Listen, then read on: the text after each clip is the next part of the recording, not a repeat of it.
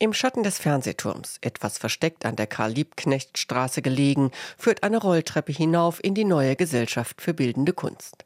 Einem von drei Ausstellungsorten dieser Kiew-Perignale.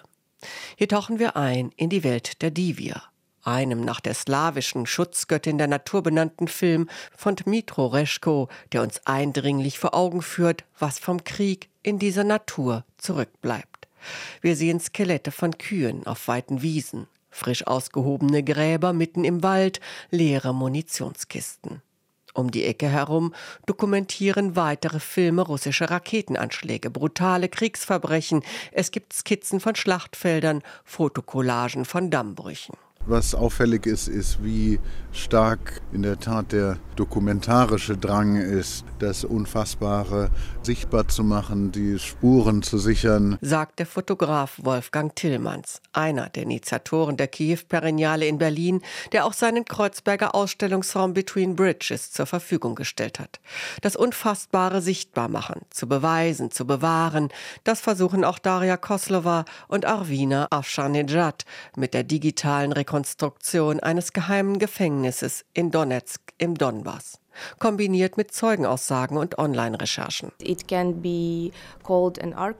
Man kann diese Arbeit vielseitig deuten. Sie ist eine Art Archiv, eine Trauerarbeit, ein Film des Gedenkens, der Aufklärung. Ja, vor allem wollten wir von diesem, aber auch anderen geheimen Gefängnissen berichten, die unter der russischen Besatzung entstanden sind.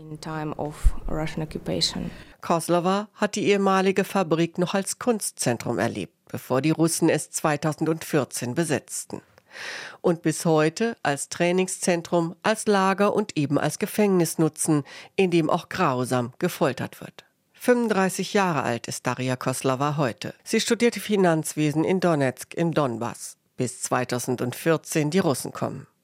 Sie verliert ihre Eltern, geht nach Berlin, um hier Kunst zu studieren. So beeinflusst der russische Angriffskrieg sichtlich die Arbeit, aber auch das Leben ukrainischer Künstler und Künstlerinnen.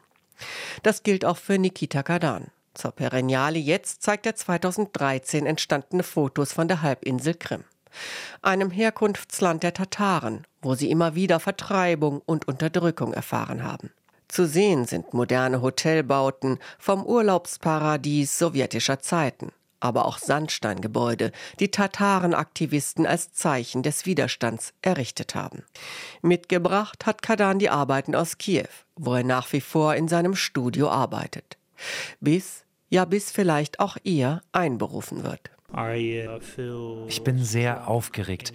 Ich habe Angst, dass ich weggehen muss, weg von meinem Studio, meiner Arbeit, für Jahre. Wenn ich an die Front muss, kehre ich vielleicht nie zurück.